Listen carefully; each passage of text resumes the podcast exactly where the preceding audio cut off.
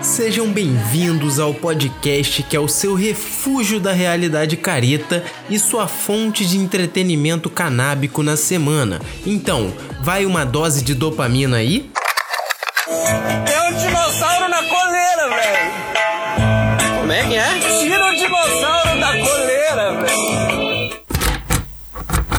E para quem chegou agora e não tá entendendo nada, esse é o Dinossauro na Colheira e hoje, meus amigos, teremos novamente mais um papo com o Tom, nosso querido jornalista canábico. É isso mesmo, galera. Esse episódio foi muito divertido porque a gente trouxe as nuances do jovem maconheiro carioca, entendeu? Comparando aí com a realidade da- das outras galeras. E a gente trouxe também algumas histórias de missões que foi muito bacana da gente ver, né, as diferenças e as similari- similaridades.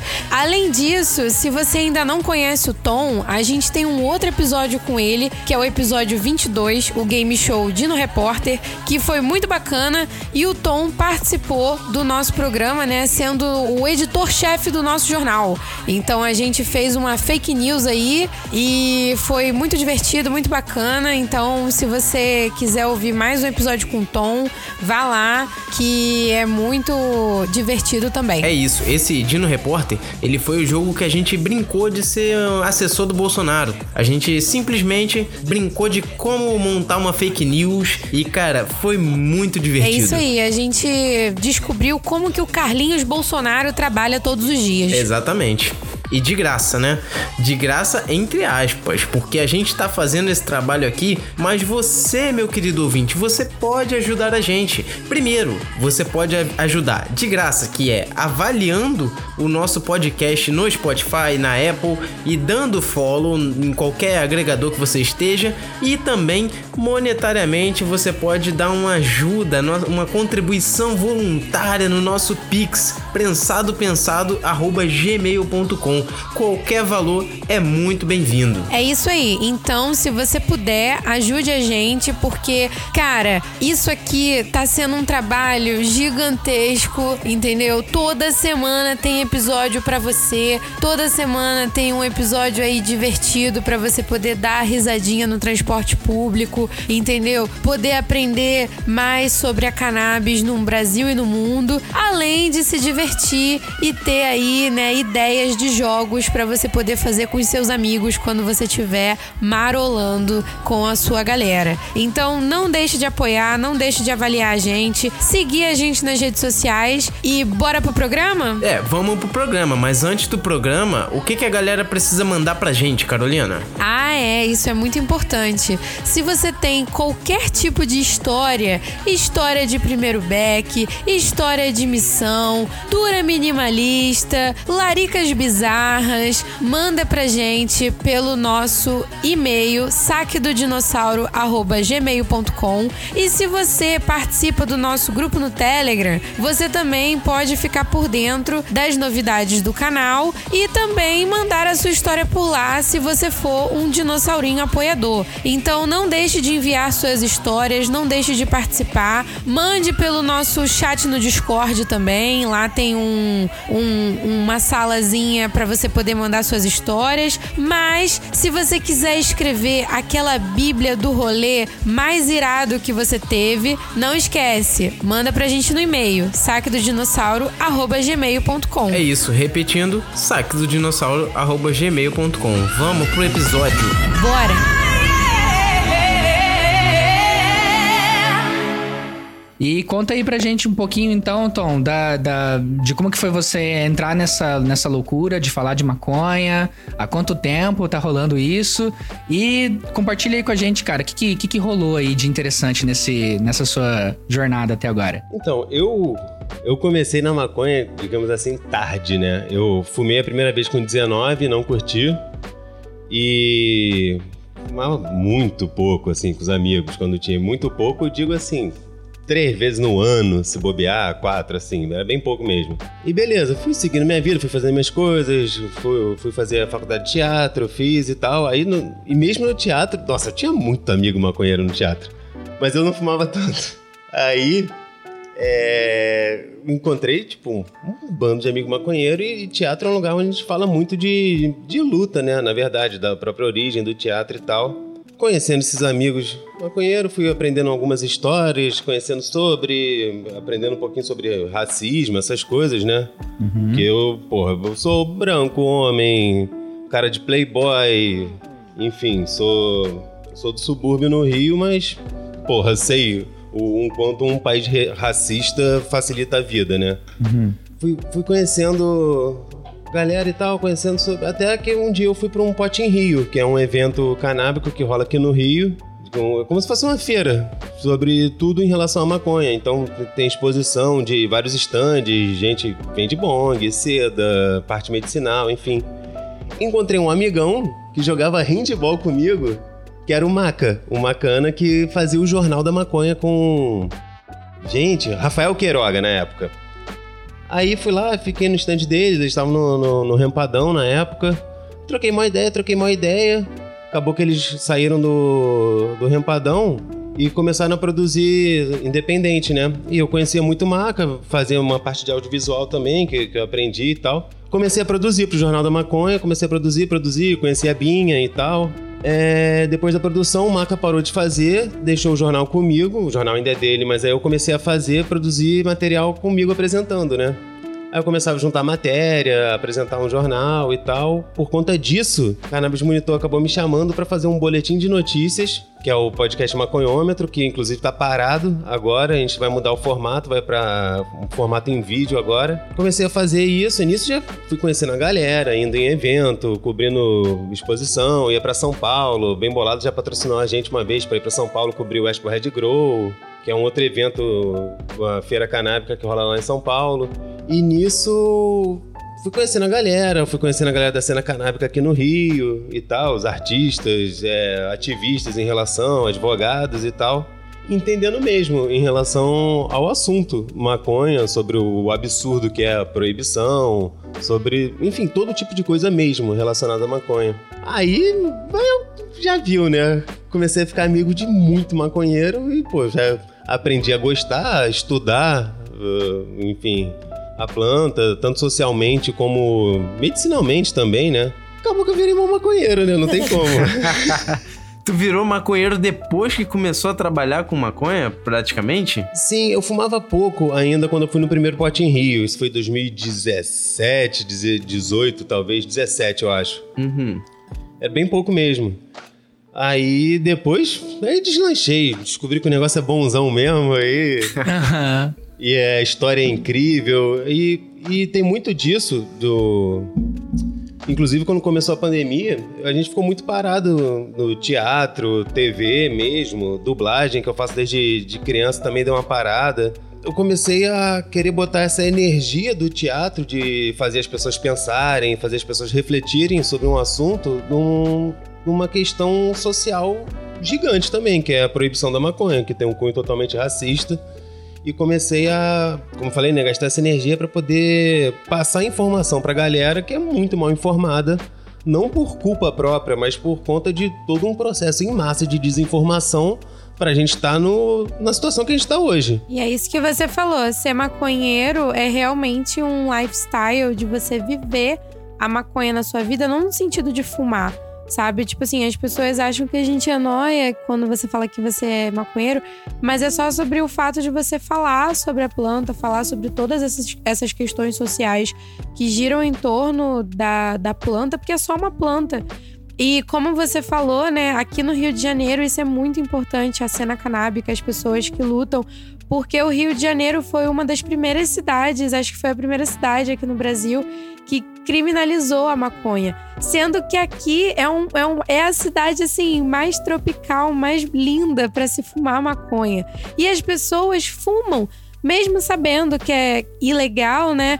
É, é um estilo de vida do carioca, sabe? Então, assim, na Lapa, no samba, no terreiro, então, assim, na praia. Então, é muito importante a gente falar sobre essas pessoas que estão por aí fazendo um trabalho que não é fácil, sabe? Demanda tempo, demanda muito trabalho, muito esforço, muita gente. E às vezes não é reconhecido como poderia ser reconhecido em países, né, que já estão muito mais à frente do que a gente. Então, isso é muito importante. Eu acho muito interessante quando você conta, Tom, da, da sua entrada primeiro a partir dos seus princípios e do que você foi observando de injustiça no mundo, né? Porque a, a, a gente recebe a galera aqui, e isso é uma. Isso é comum entre as pessoas que a gente convida. A gente sempre mostra, né, como é muito mais do que só um maconheiro, né? Do, do que você se definir como só apenas um maconheiro. Tipo, a gente não é atraído por causa só da planta e porque é legal ficar chapado e ha, que engraçado, tchim Thank you. Sabe? Essas coisas, esse, esse papo bundão assim mesmo de que tipo,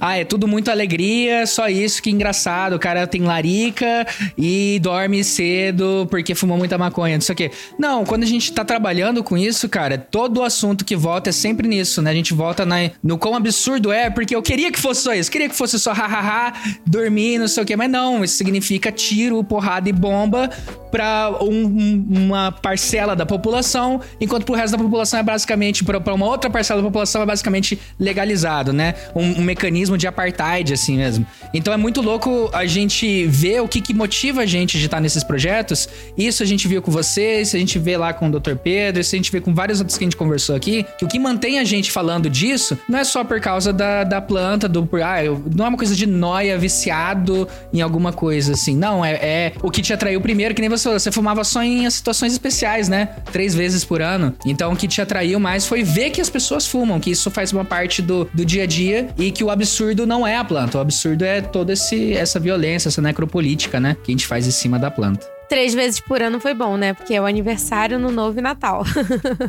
Perfeito. não, mas não era nem em situações especiais, era tipo. Ah, tem. Ah, mota um pouco no fumo? Ah, vou fumar hoje. Era, às vezes não né, era realmente nada especial, era só. Ah, maconha. E passava dias vendo a galera fumar, falando, não, valeu. Otário, eu fumava cigarro.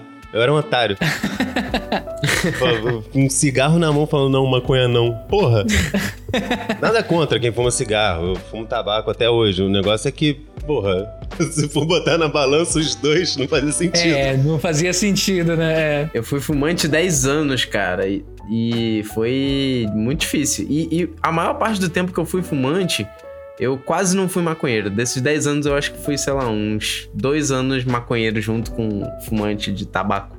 Mas assim, era horrível, velho. Eu fumava muito e, e, eu não conseguia. Eu não conseguia ter o mínimo de, de prazer que a maconha me dá.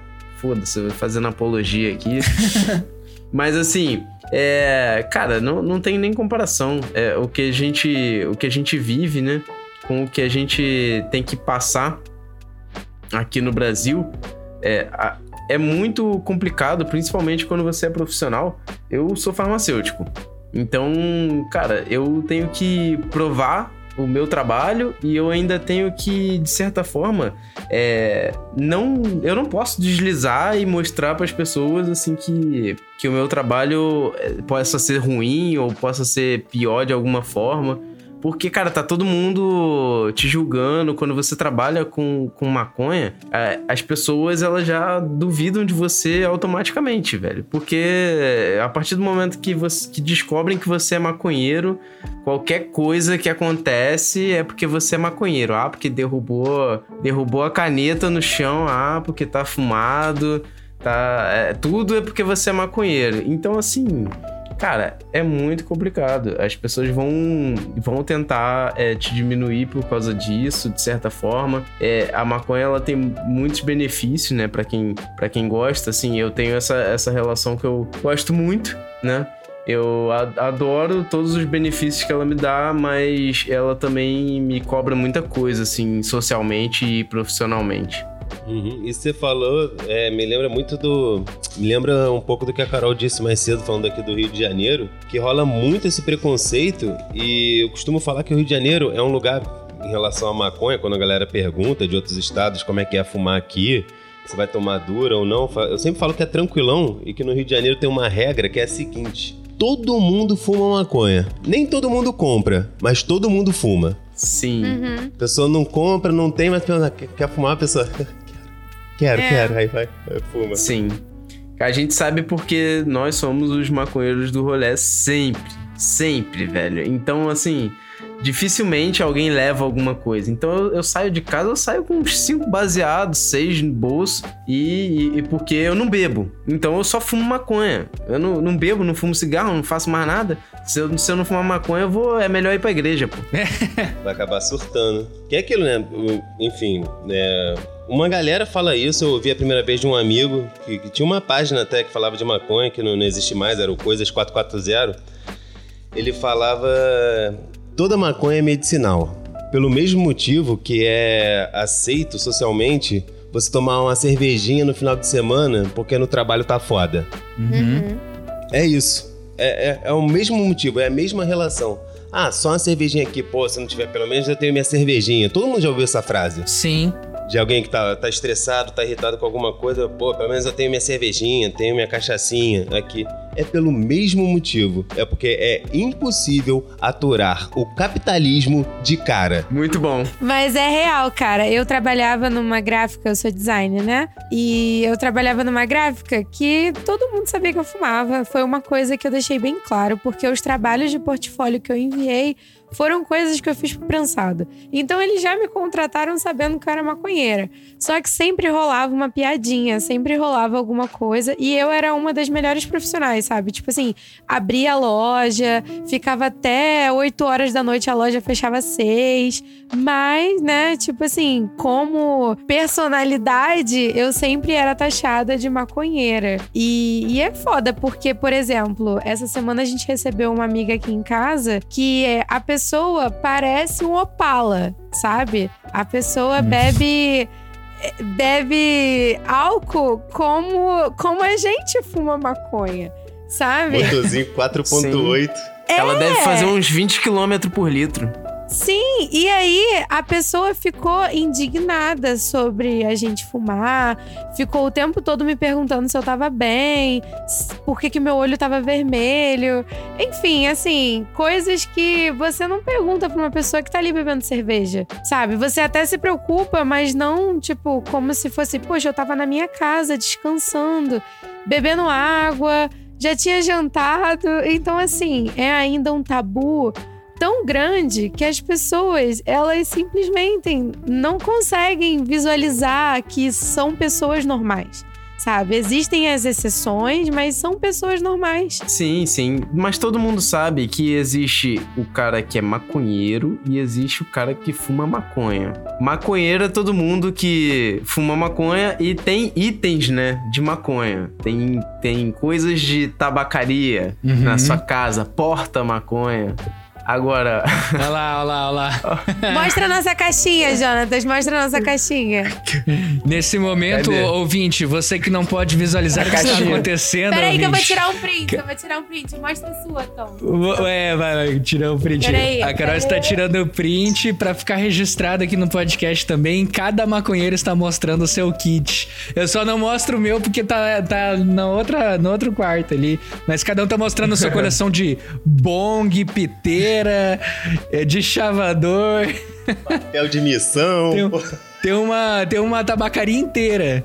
aí eu também guardo é, é, alguns rótulos de prensado, cara. Olha. Eu tenho esse de 200, tenho esse de Natal aqui, ah, cara. o de Natal é muito bom. Me inspira. Nossa, cara, aqui não vem empacotado assim, aqui na, na minha cidade não tem. Eu, eu acho tão massa isso quando aparece assim, viralizado, algum pacotinho temático de, de maconha, assim, tipo. A gente também tá guardando aquelas fitinhas que vem na seda quando você compra nova. hum, Porque em algum momento eu vou fazer alguma coisa. Não sei ainda o que é. Boa, eu, eu já tinha visto um. Já vi um banco com esses papeizinhos. Um banquinho de madeira, só que todo com esse papelzinho. Aí eu queria muito fazer um, mas aí nunca mais juntei também. É, vai ser, esse vai ser, essa vai ser a ressocialização da Carolina. Mó artesanato de cadeia mesmo. Mas é isso, galera. Eu, eu, tem o maconheiro, né? E tem o cara que só fuma maconha. O, o cara que só fuma maconha, ele só tem a melhor parte da maconha, porque ele não precisa comprar. Ele não precisa fazer a missão. Então, essa é a melhor parte, cara. E missão é algo que sempre rende uma história merda, né? Porra, é, é foda, cara. E, e você aqui pelo Rio de Janeiro, já passou por alguma coisa? Nossa, você falou isso, me lembrou uma absurda. Eu indo numa, numa missão uma vez, não, não vou dizer o lugar. E tipo assim, eu fui entrando, eu tinha feito a missão ali já, mas eu fui, fui pouco ali, fui umas cinco vezes só. Não, não curtia muito. Cinco vezes só. Essa história que eu vou contar foi a quarta. Ainda voltou lá de novo. Parece mulher traída, cara. Ou seja, a história não traumatizou o suficiente, né? Nunca mais. Tá voltando já. É, pois é, foi justamente esse sentimento. Eu pensei, nunca mais eu volto aqui. Aí bateu aquela ura, né? Falei assim, caralho, tô sem maconha, o que, que eu faço? Ali eu sei que eu consigo. É, eu entrando lá, né? E tipo assim, é um lugar normal, entrei, entrava e tipo, chegava ali num lugarzinho, fazia missão. Horrível, tipo, os caras armados, é uma merda, mas enfim. Beleza, aí nesse dia eu fui chegando perto, aí já tava um cara assim bem antes, falando, tu quer o quê? Aí eu, ai merda, maconha. aí ele, vira ali é depois, não sei o que, falou lá, eu falei, entrei na rua que era o um negócio.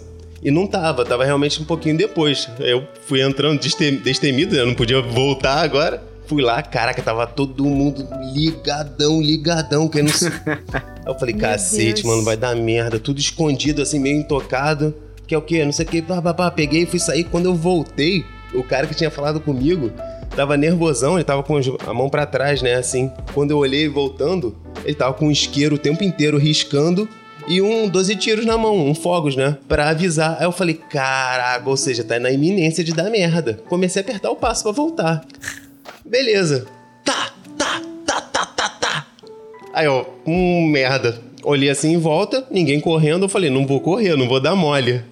Dá um segundo, uma mãe grita assim: Entra! Entra agora! Grita o nome do filho: Tá tendo tiroteio! A criança correndo. Aí eu, ah, não, mano. Não tá tranquilo, não. Não tem como. Comecei a apertar o passo, comecei a apertar o passo, chegar perto do ponto de ônibus, sair correndo, correndo, correndo, correndo, escapei assim. E muito tiro rolando lá pra dentro já. Aí eu já tava na rua principal lá.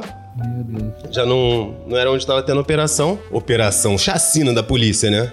É. Aí, beleza, saí, falei, desesperado, nunca mais vou voltar aqui, nunca mais vou voltar aqui. E, e essa sensação, né, de quem, enfim, nem todo mundo tem a opção também fora da lei de, enfim, mandar uma mensagem no WhatsApp, encontrar com alguém na rua e, e comprar, né?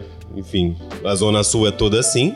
O lugar de Playboy, qualquer lugar de Playboy é isso, é delivery. Todo mundo sabe, volta e meia sai reportagem falando de enfim, gente que fazia delivery vai presa. Mas é isso, gente, infelizmente por conta da, da, proibição, é por esse tipo de coisa. E é disso para pior que a gente tem que passar. Por conta de uma coisa que, mano, se você joga uma semente na terra, espera chover e fazer sol, cresce uma planta. É isso. É por isso que a galera tá se matando. É, no último, no último episódio a gente teve uma conversa sobre isso, porque um ouvinte mandou uma história que também ele entrava num local é, armado. Não teve o tiroteio, né? Não chegou nesse ponto. é, de, de realmente você ter que sair correndo porque poderia ter morrido fazendo um corre. Olha, olha o nível da história, né, que a gente tá contando. Uhum. Yeah. É, mas aí sempre traz essa, essa reflexão, né, cara, que é, é o mercado da bala, né? É, é o lance, tipo assim, a, a, pessoas vendem armas, pessoas vendem balas, munição. E países entram em guerra uns com os outros. O Brasil decidiu fazer isso com a própria população e usa a planta como desculpa. E é isso, essas balas são usadas, são compradas, são vendidas e a gente escolhe gastar isso tudo. A gente sabe muito bem com quem, né? Só para manter um mercado de de assassinato girando. Não, isso já aconteceu comigo também. Se, se bobear, foi no mesmo lugar. É, eu não tinha nem chegado a comprar. Eu tava, tipo, no meio do, do, caminho, assim, no meio da favela, e começou o tiroteio. Eu fiquei, porra, desesperado, mano. Eu fiquei em choque. Na hora, tipo, eu só voltei. E depois eu fiquei puto porque eu fui lá, eu não consegui comprar nada, eu voltei sem nada e eu ainda tinha que ir outro dia. Eu fiquei assim, caralho, eu vou ter que entrar de novo. E já é uma merda você ter que ir num, num dia, né? Porque eu já fico assim, porra, é toda uma prepara, tem toda uma preparação psicológica pra, você ir. E, e, e aí, porra, chega na hora e dá errado, cara. Eu fiquei assim, nossa, que, que absurdo. Mas na semana seguinte eu já tava lá de novo. E é isso que faz a gente refletir, né? Tipo assim, é isso que as pessoas de direita e, tipo, essa galera cristã, conservadora, tipo, fica usando como de desculpa. Ah, os adolescentes ficam entrando na favela, você compra maconha, você concorda com isso, você alimenta o tráfico. Mas a gente tem que parar e pensar assim, poxa, por que, que em países que são considerados de primeiro mundo, como Amsterdã, Portugal, Canadá. Tipo assim, a galera pode ter a oportunidade de seguramente ir numa lojinha e comprar tudo ali, ou então ir na farmácia e comprar o que ela realmente precisa, sabe? Tipo assim, que ela pode ter o direito de plantar até seis plantas para cultivo próprio, sabe? Ter toda a, regula a regulamentação. Então, assim, faz refletir que realmente o governo escolhe alimentar o, esse genocídio social, né, dessas pessoas que a gente não sabe. A gente sabe que quem, quem é, vai preso é a, o, o dealer do Playboy, tá ligado? O Playboy, ele só arruma outro contato e continua a vida dele lindo e belo, entendeu? Então, tipo assim, são pessoas específicas que estão aí na mira é, dessas armas. Então, por mais que até mesmo a gente que mora aqui na Baixada, o Jonatas, toda vez que ele vai, realmente é a localização pelo Telegram, é a gente se comunicando o tempo todo, porque eu realmente fico com medo e, e é uma situação muito desgastante, né? Não, até dá uma bad quando vai acabando, assim. Tu acaba não curtindo tanto. Ah, da última vez me trataram igual o rei. Acredita? Eu acredito, mano. Pô, teve, teve uma vez que eu fui. Agora é história boa, história legal, né? Não, só foi engraçadinho, assim, porque teve uma vez que eu fui e aí eu tava lá é, escolhendo. Para quem não sabe como é que é no Rio de Janeiro, eu vou, eu vou explicar mas não é, não vou ensinar ninguém a chegar, né, nem nada do tipo. Eu só vou explicar para você como é que, como é que é. No Rio de Janeiro é o seguinte, você entra provavelmente numa rua estreita, que é o, o normal assim que você vai entrar. Você vai entrar numa rua estreita e aí você vai andar um pouquinho, você vai sempre seguir um fluxo, porque vai ter o fluxo de pessoas entrando e saindo e você sabe como chegar lá sem você necessariamente saber chegar lá. Então é possível chegar só na intuição. Então você vai ver esse fluxo de pessoas e ao se aproximar do local que você tá querendo chegar, né, você vai ouvir como se fosse uma feira. E aí essas pessoas elas vão estar gritando a tabela de preços dos produtos que elas vendem. E aí vai ter o, o, cara gritando, tipo assim, ah, pode 10, de 20, de 30. Vai ter o cara, crack de 10, crack de 5, crack de não sei o que, maconha de 100, maconha de. E é literalmente uma feira. Quando você chega assim, tá literalmente rolando uma feira. Então, a, a, imagem que você tem são de comerciantes, são de pessoas que estão vendendo coisas. Cada um tem uma mesa separadinha, assim, com coisas, com coisas separadas e variadas. O cara que vende a maconha de 10, ele não vende a maconha de 20 necessariamente, e o cara que vende a maconha de 50 não vende a maconha de 100. Então, é, cada um tem os seus produtos ali. E, e cada um, quando você chega lá para gastar dinheiro, com aqueles vendedores, eles vão tentar fazer de tudo para que você compre deles e não do, do colega dele que é vendedor. Então, eles vão chegar em você e vão falar assim: não, não, compra aqui na minha mesa, pô, pega essa aqui. Se você tiver com 100 reais no bolso, vamos supor que você vai gastar 100 reais em maconha. Então, o cara da mesa de 20 ele vai chegar assim: vem cá, Pega aqui, ó, pega 5 de 20, toma aqui, ó, tá bem servida, tá foda, tá não sei, porra, muito bom. E se você chegar no, no de 100, ele vai falar assim: não, não, pô, olha aqui, ó, compra aqui, tá aqui a de 100, ó, tá sensacional, tá um tijolão. É isso aí. E- então, assim, eles vão competir pelo cliente. Rola uma competição ali pelo cliente. O Jonatas só vai no cara que tem a balança. É, vou no- nesse cara que, que tem a balança. e o é maluco ma- sabe que o Jonatas é cliente dele, porque o, ma- o maluco já defendeu o Jonatas desse tipo de assédio, né, na feira. Sim. Então, o Jonatas já foi exaltado, chamado de entendedor. Calma aí, cal- calma aí, eu vou chegar lá. Eu vou chegar lá, porque eu tô contando, tô contextualizando pra chegar nesse ponto. E aí eu tô eu lá escolhendo na, na minha mesa lá. Aí o, o, o cara da mesa era a mesa de 200. Eu já ia gastar 200 reais de, de maconha. É, é o que eu gasto por mês, gente. Não, não me julguem.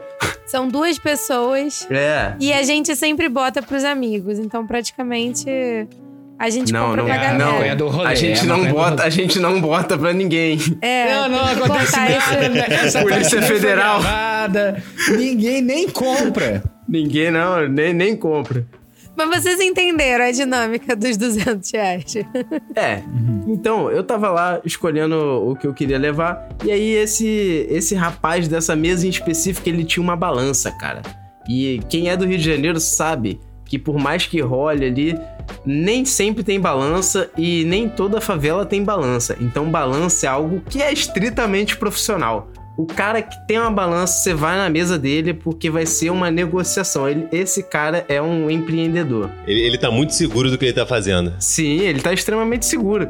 E aí eu cheguei lá, cara, e eu tava lá olhando, né, e escolhendo ali na balança. Eu peso um por um. Não importa o tempo que levar, eu peso um por um. Já tô ali mesmo, né? Já tô ali. E aí eu rolando aquele assédio, assim, a galera, não, leva aqui, não sei o quê. Aí o cara falou assim, pô, deixa o cara, pô, o cara entende.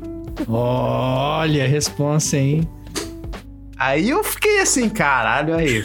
O cara olhou pra mim e falou assim: o cara entende de maconha, né? Esse cara aí tem cara de que sabe de maconha. Pô, você tinha que ter deixado seu cartãozinho já de Doutor Maconha aí Tinha. pra ele, né, cara? Ah, eu sou, eu sou é farmacêutico. Pá, já deixa o cartão ali. Vai que rola uma vaga, né? Vai que você me, me chama de design pra, pra fazer os design lá do, do rótulo. Pior que é um duplo sentimento, né? Que ao mesmo tempo que, ah, tá vendo? Você, você ganha esse poder de ele entende. Aí você pensa, eu quero ter esse poder aqui. É. Por que será que ele Exatamente. me considera assim? E, e te- também teve, teve uma outra vez, cara. Tá vindo as histórias do. É, eu já falei pra todo mundo aqui, já contei essa história de que de vez em quando eu saio pra fazer missão de bike. E é muito bom, cara. Eu adoro andar de bike. E, só que só tem um problema porque é bem longe, né? São 40 quilômetros que eu tenho que pedalar ida e Caralho. volta, né? No caso, assim. Não 40 de ida, e 40 é 40 quilômetros e volta, total. ah, do trajeto. suave agora. é. Cara, porra, pelo menos é um maconheiro olímpico, né, cara? É um maconheiro esportista. Não, mas eu adoro, cara. É um rolê mó maneiro. Só que Pô, é literalmente a missão. É, literalmente uma missão. E aí teve um dia que eu tava indo fazer a missão de bike. E aí, quando eu tava chegando perto, né? Eu tava atravessando uma passarela, assim, de bike. Uma passarela, não sei se na sua cidade se chama ponte, sei lá. Mas é uma ponte que passa gente. E aí eu tava atravessando ali. E aí na passarela, cara, eu, eu encontrei com um funcionário da Conlurb, né? O cara, ele tá. Quem não sabe, a Conlurb é, é o Gari daqui do Rio de Janeiro, né? E ele tava com o uniforme da Conlurb, assim, todo trajado. O laranjinha, bem famoso. Isso. Laranjinha, assim, com mochila nas costas. Tipo assim, ah, tô indo pra casa, curtir minha, minha sexta-feira, sei lá. E aí ele. Ele falou comigo, ele falou. Ele me viu de bike e ele falou assim: Porra! Queria ter essa disposição. Quando eu tiver, eu vou estar bem. É. Aí eu, pô, é isso aí, cara, vamos lá. Aí já tava assim, alto astral, né? Que já tava adrenalina a mil em cima da bike. Eu já tava assim, é, vamos lá, pô. Tal. E eu passei por ele e beleza, fui lá, né, no, no comércio comprar o que eu tinha que comprar. E aí, cara, eu fui lá, comprei, botei na minha mochilinha, saí. Quando eu saí de bike, quando eu tava, tipo assim, dando a volta, ele virou assim no comércio. Aí ele falou assim: Porra, se eu soubesse que tu ia vir pra cá. Aí eu fui pensando assim. "Ah, se, se ele soubesse que eu ia vir pra cá, ele ia falar o quê? Quer uma carona? comigo? Bora junto? Ah, pediu a carona? Mas, mas ele ficou realmente ofendido, porque eu não falei pra ele que eu ia. Pô, você não avisou, cara? É, pô, o cara tá trabalhando, pô, podia ter facilitado, pô, vocês, vocês estavam em busca de um bem comum. Mas, cara, é, é muito, muito bom essa energia carioca, né? Essa vibes. De que ao mesmo tempo que, que é tudo ilegal, é tudo legal e é isso aí. Entendeu? A galera na Lapa lá surtando, cheirando pó pra caralho. E o Lapa presente lá fazendo absolutamente nada parado na Celaron. Entendeu? É essa energia caótica que a gente tá vivendo aí. Nada contra também quem, quem cheira pó, tá, gente? Fica, fica à vontade. Tem que descriminalizar tudo e ensinar as pessoas a fazer um uso consciente. Isso Só aí. isso. Pior que é isso, o Rio de Janeiro tem, tem essa aura, né, do... Será que é lei pega? Como assim será que é lei pega? É lei, porra. Será que aqui a lei funciona? É, Mas tem mesmo, né, cara?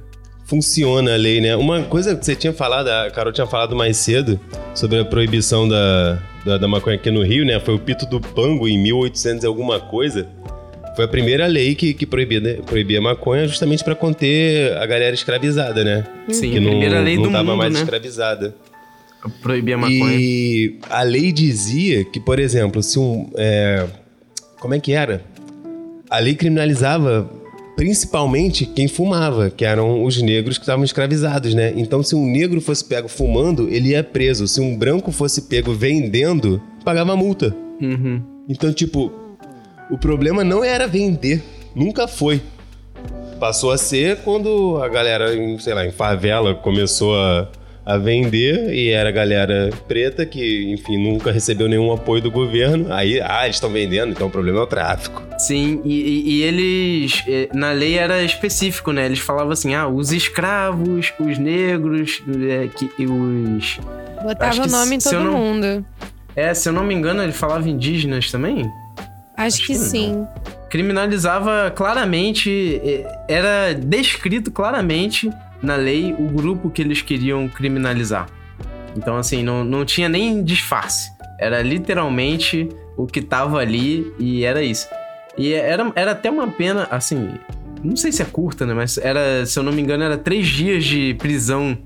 Mas, pô, três dias de prisão é um esculacho, né, velho? Não, em 1800 e caralhada, devia É. ser uma cela suja, cheia de doença. E quem ia verificar se ia ficar só três dias mesmo? Quem que ia, ia, ia a defesa de um escravizado pra ver se ele ia ficar só três dias lá e não passou a vida toda lá? Que o cara pegou como a lei ali como desculpa e jogou o cara numa cela. Cadê os né? advogados? Cadê os advogados? Até, até hoje rola, né? Galera, seis meses esperando julgamento pra sair inocente. Aí ficou inocente seis meses na prisão. É, cara. É, nosso país é muito cruel, né? A gente tem uma história muito cruel e a gente se recusa a olhar pra ela. Aí a gente fi- finge que tá tudo bem. E fica repetindo o tempo inteiro. E fica repetindo o tempo inteiro. Toma é uma bad vibe aí, galera. Não, mas tá é, boa. é consciência, Carioca, gente. carioca Tá vibes. Bra- brasileiro, brasileiro feelings. Não, é, é é bad vibe porque é difícil ser, ser maconheiro no Brasil, né? Só, só É. por causa disso. Mas não é culpa nossa. É. É, mas o dinossauro tá aí pra isso, pra ser o suco puro de humor, né? A gente fala as coisas aí que dá bad, mas a gente é alto astral, a gente fala assim, não, vamos pensar nisso agora não. Entendeu? Quer pensar nisso? Vamos, vamos ver essa galera aqui, ó, que a gente tá apresentando pra você. Vamos ver o Tom, vamos ver o Caio, que tá falando de coisa séria. Quer ver coisa séria? Vai lá no Prensado. Aqui no Dinossauro é o, é o puro suco Brazilian Feelings, os memes, a, a, a cultura aí pra você conhecer, né? O, maconheiro around Brasil. E é isso aí. Eu, eu tava rindo de bobeira outro dia no Instagram, vendo aquele Coisas pra Ver Chapado. Sensacional, né, cara? Incrível. Cara, que é incrível. Mostrou uma cena da novela, aquela novela Mutantes da Record. Nossa Ah, aquela novela é uma obra-prima, cara. Pô, mano, hoje eu. Hoje eu descobri uma página no Twitter que é só de bicho de traficante. Nossa, cara, eu tô adorando essa página. Tem um cara que tem dois Sim. mico-leão dourado, cara. Sim, velho, incrível, né? O bicho e sabe tá qual é o nome do. É, o leão, os dois mico leão dourado é o Jay-Z e a Beyoncé, o nome deles. O nome é Animais do Tráfico, procura aí. Gente, é um casal do pop, Jay-Z e Beyoncé, Sim, cara. mano. Eles vão repopular a Mata Atlântica com micos dourados. E eu contei aqui pra Carolina que uma vez eu fui na casa de um traficante e ele tinha uma porca gigante, um tucano, tinha vários micos, tinha uns, uns três cachorros chau-chau, assim, tinha muito bicho, velho. E, e tem traficante que gosta de bicho. É, É. incrível isso. É a cultura Pablo Escobar, né? Que botou os hipopótamos lá na puta que pariu da casa dele, morreu e os hipopótamos dominou totalmente a, a vida lá, a população dos animais lá do. Acho que é da Colômbia, não é? Qual é o nome? Sim, gente? da Uhum. Colômbia. É, E aí virou um tá tendo problema. um maior problema de hipopótamo por causa do hipopótamo do Pablo Escobar. Mas aí o governo tinha que ter feito a intervenção, né? é. É a cultura de traficante a lá Pablo Escobar. Gente, então, quero. Vou trazer outra notícia baixo astral. Olhando aqui, tem 10 minutos, acabaram de derrubar a página Animais do Tráfico. Não acredito, isso? cara. Caralho. Galera reclamando, devolva o meu entretenimento. Derrubaram a página. Meu Deus, esse podcast é em tempo real. As notícias hoje, elas correm. Band News, em 15 minutos, tudo pode mudar. Sim. O macaco olhando a luneta do... da arma, mano. Meu Deus. Cara, era pra, ter, era pra eu ter salvado as fotos, né, cara? Não, aquela foto, mano, tem uma foto que o, o cara tá com dois mico-leão dourado no pescoço, assim, cara. É maravilhoso e, infelizmente, só quem viveu sabe agora. É mó micão, cara. Como é que pode? O bicho tá em extinção. Eu- a gente não acha nem na mata. Como é que esse cara tem dois? É, tinha um cara que tinha um guaxinim, velho. Caramelo com rádio no pescoço. Tem, tem esse lance de. que a gente vê, vê em filme, né? De tipo, é, vilão e animais, é tipo o vilão acariciando o gato, né? Tem essa- esses estereótipos, assim, que a gente vê, né? Tem uma parada que eu, eu descobri, assim, eu não sabia disso, né?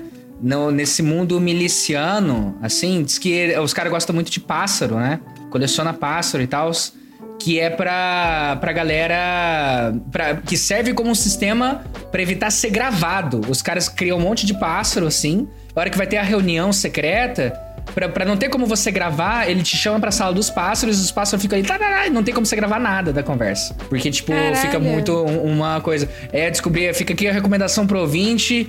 É República das Milícias, podcast que estuda o mundo do, do- de como funciona e toda a logística do crime na parte do, das armas, né? Que a gente fala aqui de bala, arma, munição. Então as milícias aí, como que elas fazem. E eles usam animais pra isso, usam, usam os passarinhos, coleção de pássaro. Fica a dica dupla do, pro ouvinte aí, né? Se você quiser ouvir e saber mais sobre milícias, ouça o República das Milícias. E se você quiser fazer uma reunião secreta, que não pode ser gravada, arrume uma sala de passarinhos. Exatamente. Fica aí a dica. Compra um, um, um Melro, um Bem TV, um monte Um de curió. periquito, um monte de periquito. Um sanhaço. Sanhaço. Sanhaço é muito bom, cara. Caraca, pior que deve ser bom pra lavar dinheiro, que dependendo desses passarinhos aí, um curió, aqueles Sim, que cantam, é muito caro. ferro. É muito deve ser caro. 50 mil, 40 mil, uns negócios assim. Já vi preço absurdo disso. Muito doido, cara. E tipo assim, eu não duvido nada que o jogo do bicho foi inventado justamente por esses traficantes e milicianos pra se divertir. Então tudo começou com a foto do, deles com É os tipo, é animais tipo um Pokémon, ali. né? É tipo um Pokémon, né? Eles vão colecionando animal, aí eles colocam um desenho aí- assim, começam a fazer. E aí na foto eles botavam um número e sorteava ali durante o dia, né? Tipo assim, vamos fazer uma roleta aqui. O número que cair venceu quem apostou ali na foto do, do Mico Leão, do Jay-Z e da Beyoncé. E aí provavelmente eu acho que foi assim que o jogo do bicho começou, porque quando meu pai me levava pra jogar junto com ele, são vários horários. Tipo assim, é 6, 7, 8, 9, 10, meio-dia. Então, assim, é um, um sistema que são vários sorteios. Então é muito legal, dá pra você ganhar vários prêmios. Eu já ganhei 300 reais com meu pai. Sério, cara, que rolê família, mano. Adorei. todo domingo, todo domingo, era 4 reais que a gente gastava. E esse é o rolê da família tradicional brasileira, né? Levar o filho no Jogo do domingo bicho no domingo. pra jogar no bicho. Cara, eu queria que meu pai tivesse feito isso comigo, mas infelizmente Ele- nesse ponto, ele falhou como pai. não, não teve essa maturidade. Entendeu? Mas eu queria que, que eu tivesse participado de mais momentos em família, assim, tipo jogar no bicho. Como diria o Zeca Pagodinho, ao ser perguntado se achava que deveria legalizar o jogo do bicho. É ilegal? Eu adoro essa frase do Zeca Pagodinho. Zeca Pagodinho, pra mim, é um modelo do homem ideal, assim. Eu quero ser ele quando eu crescer, assim. Ele é o, a inspiração master. Ele, ele fala nessa entrevista que, tipo assim, não, eu jogo direto. E aí, quando eu ganho, eu distribuo pra galera aqui que, que tá sempre aqui junto comigo. Eu passo um pouquinho pra lá, pra cá, não sei o quê. Normal. Toda vez. É isso. É um homem do povo. Humilde. Pra ele, ele só tava é, apoiando o negócio local, cara. E ele tá no bom, tá no ruim. Quando tem enchente, ele pega o quadriciclo, vai lá, ajuda. Salva a galera. Mano, ele ama Xerém. Ele ama. Ele ama Xerém. Tá errado? Não tá, ele, ele, ele leva, já tá levando na filosofia de vida assim: se isso é crime, eu prefiro ser um criminoso. Eu tenho um amigo, o Pedrosa. Ele já ele mora, ele tem uma casa em Xerém, né? E aí ele já foi em várias festas na casa do Zeca Pagodinho.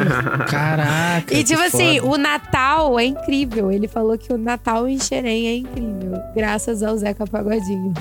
É isso, galera. Então aqui che- chegamos até Zeca Pagodinho nesse papo aqui. De onde a gente saiu? A gente tava reclamando sobre a, a desigualdade e a proibição injusta da maconha e todas essas questões e chegamos no Zeca Pagodinho, né? É, passamos por bad vibes e chegamos no ápice, né, da good vibes. no ápice né, da felicidade. Mas então, chegamos agora ao final deste episódio. Então, galera, se você quer mais conteúdo sobre drogas e redução de danos, segue a gente lá no arroba prensado pensado. Se você quiser me seguir no Instagram ou no Twitter, pode me seguir no arroba farmacanábico. E vocês? É, galera, pode seguir pra, ouvir meus comentários políticos falando mal do Ricardo Salles, do, do, do Jair Bolsonaro e afins, no arroba imbecil underline random, amber- imbecil underline random no Twitter. E acompanha a Sativart, né, né, lá no Instagram, arroba. A gente tá sempre lançando aí novas coleções, novas, novos kitzinhos de bolso pra deixar o seu kit bem estiloso. Então é isso, segue lá no Twitter e no Instagram, gente. É, pra vocês me acharem no meu Instagram pessoal é arroba Carol das Arte. É, lá eu posto coisas que eu estou fazendo no dia a dia, gente. É isso, eu sou isso aí. O meu trabalho, que você pode acompanhar como que eu faço as artes aqui do podcast, as artes que eu faço pro prensado, é lá no Mitsuki Studio, que é o meu estúdio de design e ilustração. Você, além de acompanhar a todos os bastidores das artes que, eu- que a gente faz para tudo que rola, vocês ainda veem um pouco do meu trabalho como design. E é isso. Galera que quiser me acompanhar, lá no perfil pessoal é Eu Sou o Tom. E para acompanhar as notícias, o monitoramento, na verdade, de tudo que sai de notícia no Brasil em relação à maconha, a gente faz um compilado lá no Cannabis Monitor. E para ouvir os nossos podcasts, em, seja boletim de notícia, o que, que a imprensa está pensando, parte de ativismo, ciência, é, parte jurídica, é só procurar podcast maconhômetro. Instagram, Twitter, enfim, e em todos os, os agregadores de podcasts desse Brasilzão aqui. Sensacional, perfeito. Então é isso, temos o episódio. Temos, Temos. episódio. Foi muito Então- legal, gente. Me diverti muito. Um verdadeiro jornal. Eu estou formada agora em jornalismo. Jornalismo canábico. Vou Jornalismo fazer um canábico. diploma e vou lançar lá no Telegram. Vou fazer um diploma. Vai, vai sair o nosso furo sobre o silêncio, a verdade sobre o silêncio, hein? Toda a verdade sobre o silêncio. Então é isso, galera. Tchau. Tchau. Tchau, gente. Tchau, tchau. Ficha técnica do episódio. Este episódio teve arte de Carolina Rezende, roteiro de Jonatas e Rafael Jara, direção de Jonatas Reis e edição de Heitor Paduan.